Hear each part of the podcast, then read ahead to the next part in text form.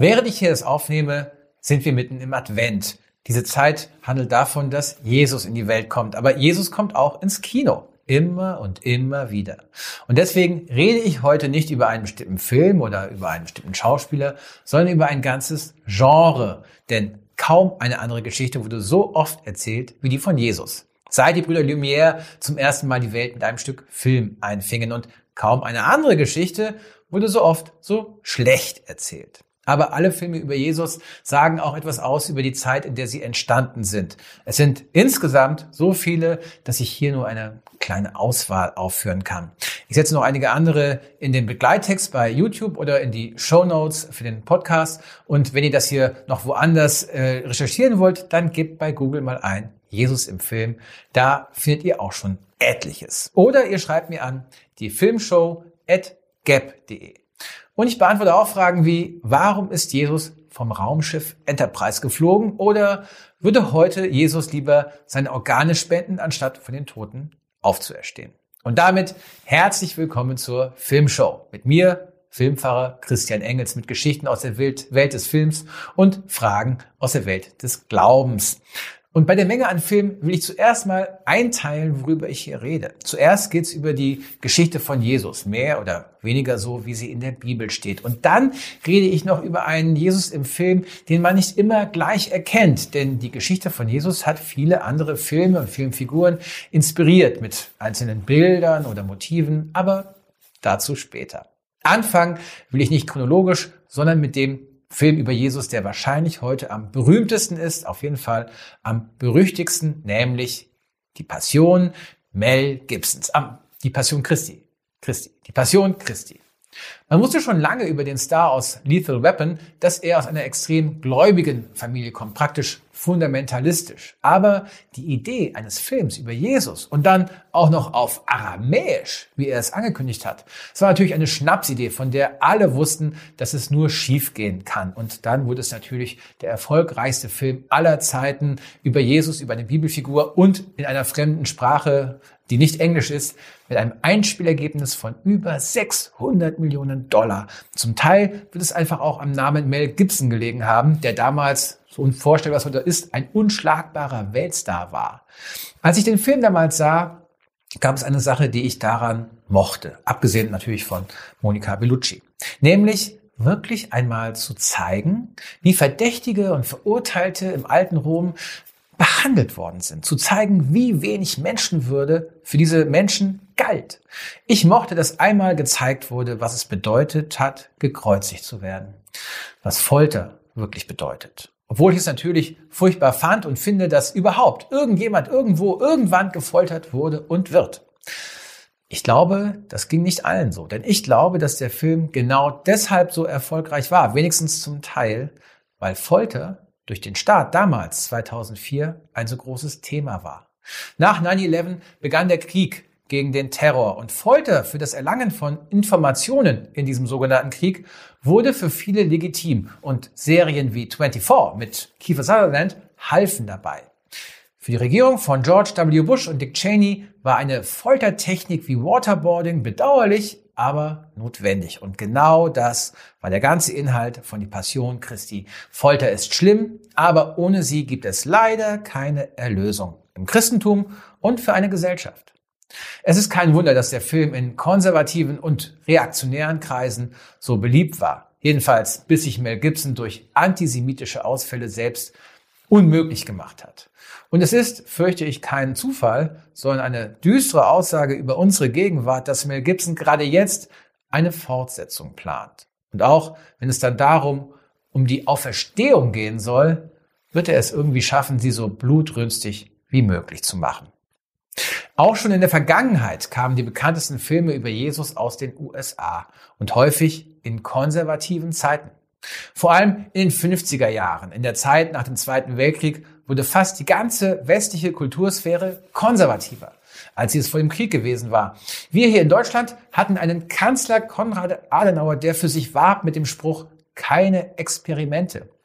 Und nach den furchtbaren Taten der Nationalsozialisten wurde klar, dass eine Gesellschaft Werte braucht. Und das sollten am besten christliche Werte sein. Auch deshalb, weil der damals neue Gegner im sogenannten Kalten Krieg der angebliche gottlose Kommunismus war, das Reich des Bösen, wie Ronald Reagan später die UdSSR nannte. Das Kino selbst war auch im Krieg. Und zwar gegen den neuen Feind, das Fernsehen, das in den 50er Jahren immer beliebter wurde. Und deshalb zeigte das Kino gerade in Amerika am liebsten Spektakel, wie es sie im Fernsehen nicht geben konnte. Und dafür eignete sich die Geschichte von Jesus hervorragend, so dass mehreres zusammenkam. Und dazu führte, dass die großen Monumentalschinken der 50er Jahre erschienen, die noch lange später im Fernsehen liefen. Die bekanntesten von ihnen waren vielleicht der erste, nämlich Quo Vadis, und einer der letzten, nämlich Ben Hur. Die Handlung ging eigentlich immer so. Ein hoher römischer Offizier hört von Jesus, lehnt ihn ab, weil das ein Spinner sein muss, verliebt sich dann aber in eine wunderschöne Christin, die ihn bekehrt und entweder leben die beiden dann bis in alle Zeit glücklich, nachdem sie der Apostel Petrus christlich gesegnet hat, sonst wäre es ja nicht legitim, oder sie marschieren gemeinsam mit den anderen Christen zu den Löwen im Circus Maximus, um für den richtigen Glauben zu sterben, so oder so ein Happy End. Jesus ist in diesem Film eine Nebenfigur in einer großen Liebesgeschichte. Sein Leben und vor allem sein Tod sind nur ein Anlass, um eine unglaubwürdige Handlung, wie zum Beispiel plötzliche Heilungen durch Wunder glaubhaft zu machen. Und für spektakuläre Bilder in Technicolor. Diese Filme werden alle wunderbar lächerlich gemacht in dem Film Hail Caesar von den Cohen-Brüdern vor ein paar Jahren. Hier sieht man, wie die Kreuze nicht auf Golgatha stehen, sondern im Studio. Man sieht George Clooney als Hollywood-Star, der genauso einen römischen Soldaten spielt und am Kreuz Christi nicht mit den Tränen kämpft, sondern mit seinem Text. Und man sieht in Hail Caesar eine Gruppe von Vertretern verschiedener Kirchen die mit, dem Studio, die mit dem Studio darüber diskutieren, wie man die Bibel angemessen zeigen kann. Es gibt diese Szene bei YouTube und ich kann nur sagen, schaut sie euch an, sie ist unglaublich lustig. Die beteiligten Pfarrer streiten sich spitzfindig darüber, was denn Jesus nun genau war, Gottes Sohn oder Mensch und Gott, während der anwesende Rabbiner erklärt, sie seien alle Trottel, weil Jesus natürlich gar nichts davon gewesen sei, sondern einfach nur ein Mensch der Nazarener. Der Vertreter des Studios versteht kein Wort und der arme Mensch hat auch keine Chance, denn solche Diskussionen, die ich auch schon oft erlebt habe, versteht wirklich niemand. Nach diesem Film war es soweit. Es gab auch Filme, die wirklich von Jesus handelten. Der erste große war König der Könige aus dem Jahr 1961 mit Jeffrey Hunter als Jesus, der heute vor allem dafür berühmt ist, der Captain des Raumschiffs Enterprise gewesen zu sein beim ersten Versuch, bevor William Shatner als Captain Kirk an, äh, naja, an, an Bord kam. Und von diesem Versuch blieb ja nur Spock übrig.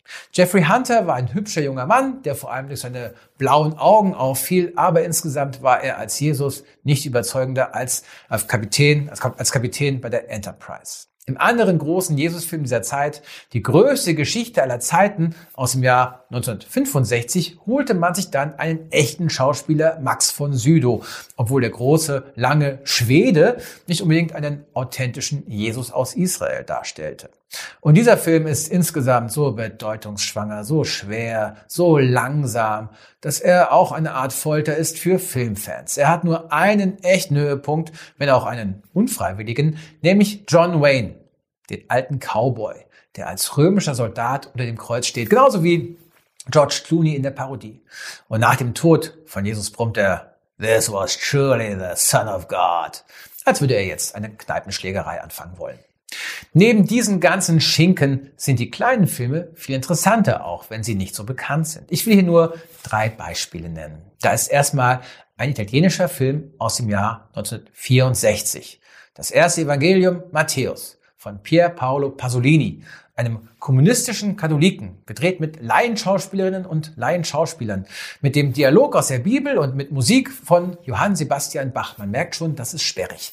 Sogar der Vatikan sagt, dass dieser Film der beste über Jesus ist. Und er ist wie Gegengift gegen den ganzen amerikanischen Kitsch. Ganz schlicht, sehr bewegend, aber eben auch anstrengend zu gucken. Dann ist da Jesus von Montreal aus dem Jahr 1989. Und als ich jung war, war dieser Film sehr beliebt. Er erzählt die Geschichte eines Schauspielers, der Jesus in einem Passionsspiel, eine Art Theaterstück darstellen soll und der sich dabei immer stärker mit Jesus identifiziert, bis er am Schluss, jetzt spoilere ich, Achtung, bei der Aufführung verunglückt, während er am Kreuz hängt. Er stirbt. Und sein Herz und seine Augen werden anderen Menschen gespendet, die damit ein neues Leben vor sich haben, quasi eine Auferstehung. Sagen wir es mal so, der Film ist nicht gut gealtert. Auch er sagt mehr aus über seine Zeit als über Jesus. Er sieht wenigstens für mich Genau nachdem ESO-Kitsch aus den 80ern so beliebt war und er kommt sich so rebellisch vor, nur weil er sagt, dass alles, was mit Geld oder Tradition zu tun hat, böse ist. Jesus von Montreal ist damit heute so rebellisch wie die Turnschuhe, in denen Joschka Fischer 1985 seinen Amtseid als hessischer Umweltminister ablegte. Dann gab es vor ein paar Jahren Maria Magdalena. Mit Rooney Mara in der Titelrolle, der die Geschichte von Jesus aus der Sicht einer Frau erzählt, die ihn liebt. Ich fand, dass der Film Schwächen hatte, aber endlich eine starke Frau in dieser Geschichte zu sehen war und ein schwarzer Petrus und Joaquin Phoenix als Jesus. Das macht diesen Film sehr sehenswert und es macht ihn wichtig, weil er Feminismus und Alternative Facts auch schon in der Geschichte Jesu deutlich macht und weil er immer wieder unglaublich tolle Bilder hat. Und in diesem Monat, Dezember 2020, kommt ein neuer Film raus. Er sollte ins Kino kommen, er wird gestreamt werden und auch der sagt etwas über unsere Zeit aus. Das neue Evangelium lief 2019 in Venedig und hat da schon für Aufsehen gesorgt. Regisseur von Das neue Evangelium ist der Theatermacher und Aktivist Milo Rau aus der Schweiz. Und er hat seinen Film im italienischen Matera gedreht, wie auch schon Mel Gibson und Pasolini ihre Jesus-Filme, weil es dort so aussieht wie in Jerusalem. Und dort gibt es aber auch viele Flüchtlinge und das greift Rau auf. Wie Pasolini hat er mit Laien gedreht und sein Jesus ist ein afrikanischer Aktivist, der sich für die Rechte der Flüchtlinge einsetzt, die oft in der Tomatenernte der Region ohne Würde ausgebeutet werden. Aber auch der Bürgermeister der Stadt spielt eine kleine Rolle. Und zwischen den Szenen, in denen Abschnitte der Bibel über Jesus ziemlich nah eigentlich verfilmt werden, dargestellt werden, wird immer wieder auch die Lage der Ausgebeuteten reflektiert und wie man sie gegen das Unrecht organisieren muss. Auch dieser Film sagt etwas über unsere Zeit aus, über Fragen der Identität, weil endlich ein nicht weißer Jesus zu sehen ist, über die Notwendigkeit, sich zu organisieren, damit in einer globalisierten Welt Arbeitskraft nicht ausgebeutet wird und über Flucht und Migration, was immer stärker ein Thema für uns werden wird. Auch dieser Film schafft es meiner Ansicht nach nicht, Jesus wirklich überzeugend darzustellen. Und vielleicht will er es auch gar nicht. Aber ich kann das neue Evangelium trotzdem empfehlen. Es ist ein sehr starker Film, sehr inspirierender Film. Diese Beispiele sind nur ein kleiner Teil der Filme über Jesus. Und wenn ihr mehr darüber hören wollt, dann schreibt mir in die Kommentare oder per Mail, dann machen wir nochmal einen zweiten Beitrag über dieses Thema. Es gibt noch jede Menge sehr ungewöhnlicher Filme, zum Beispiel einen von Johnny Cash, in dem seine Frau June Carter Maria Magdalena spielt und er spielt Gospel-Songs. Oder Hugh McGregor spielt Jesus. Aber ich will noch auf eine andere Art von Jesus im Film zu sprechen kommen, nämlich auf Filmfiguren, die eindeutig an Jesus angelehnt sind, die von Jesus inspiriert sind. Auch hier gibt es so viele, dass ich nur ein paar auflisten will und zu einigen werde ich mal eine eigene Folge machen. Da ist zum Beispiel Superman. Er ist nicht von dieser Welt. Er ist uns Menschen allen haushoch überlegen und er erlöst uns vom Bösen zum Beispiel in der Form von Lex Luthor. Und besonders schön, Supermans echter Name vom Planeten Krypton ist Kal-El. El ist einer der Namen Gottes im Alten Testament und Supermans Vater heißt Jor-El, was auf Hebräisch so viel heißt wie in Gott begründet. Oder Alien 3 von David Fincher. Der Film ist, finde ich, nicht so doll, aber am Ende ist unsere Heldin Ripley schwanger mit einem Baby vom Alien, mit dem der große böse Konzern eine neue biologische Waffe züchten will. Und Ripley, ich spoilere wieder, wirft sich lieber in den Tod, wobei sie die Arme ausbreitet, als würde sie am Kreuz hängen. Dieses Bild soll eindeutig machen, sie opfert sich für die gesamte Menschheit. Und dann ist da The Green Mile, eine Stephen King-Verfilmung mit Tom Hanks. Hier sind die Ähnlichkeiten so groß, dass es schon fast ein bisschen zu viel ist. Ein Afroamerikaner in den 30er Jahren des letzten Jahrhunderts ist zu einem für ein Verbrechen zum Tode verurteilt, das er nicht begangen hat. Er heißt John Coffey und hat also dieselben Initialen wie Jesus Christus. Er heilt Todkranke und in einem Fall gelingt es ihm, eine tote Maus wieder ins Leben zurückzuholen. Und er rührt die Gefängniswärter so sehr, dass sie ihm zum ersten Mal in seinem Leben einen Film zeigen, in einem kleinen Kino. John Coffey schaut glücklich auf die Leinwand, während der Projektor hinter ihm einen Heiligenschein rund um seinen Kopf malt. Und dazu singt Fred Astaire Heaven, I'm in Heaven, damit auch die Letzten kapieren, dass es hier um göttliche Dinge geht.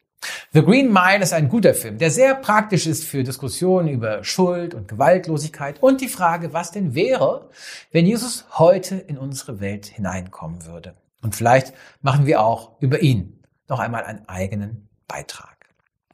Ganz am Schluss will ich noch darauf hinweisen, dass manchmal ja auch einzelne Stars verehrt werden wie eine religiöse Figur, vor allem dann, wenn sie jung sterben das war schon ganz früh so bei dem Frauenschwarm Rodolfo Valentino, nach dessen Tod mit 31 im Jahr 1926 sich mehrere Fans umbrachten, ähnlich wie 30 Jahre später nach dem Tod von James Dean. Von ihm, James Dean, gibt es ein berühmtes Foto. Er hat ein Gewehr auf den Schultern und hat die Arme darüber gelegt, so dass er aussieht, als wäre er an einem Kreuz, während Elizabeth Taylor vor ihm kniet, wie eine Jüngerin unter dem Kreuz bei Jesus. Die beiden Stars alberten nur herum während der Dreharbeiten zum Film Giganten. Aber kurz darauf war James Dean tot.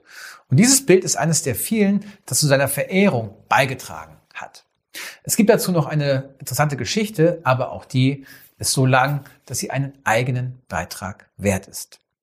So viele Filme über Jesus oder Jesus-ähnliche Figuren, manche besser, manche nicht so gut, aber keiner hat meiner Meinung nach wirklich Jesus eingefangen. Und ich glaube, das liegt daran, dass die Wirkung, die Jesus auf jede oder jeden Einzelnen hat, immer anders ist. Dass die Beziehung zu Jesus immer etwas Unfassbares hat. Und es ist ja auch ganz gut so, dass es den definitiven Film über Jesus nicht gibt, weil sich so immer wieder neu Filmemacherinnen und Filmemacher daran machen können, herauszufinden, wer dieser Jesus denn nun war.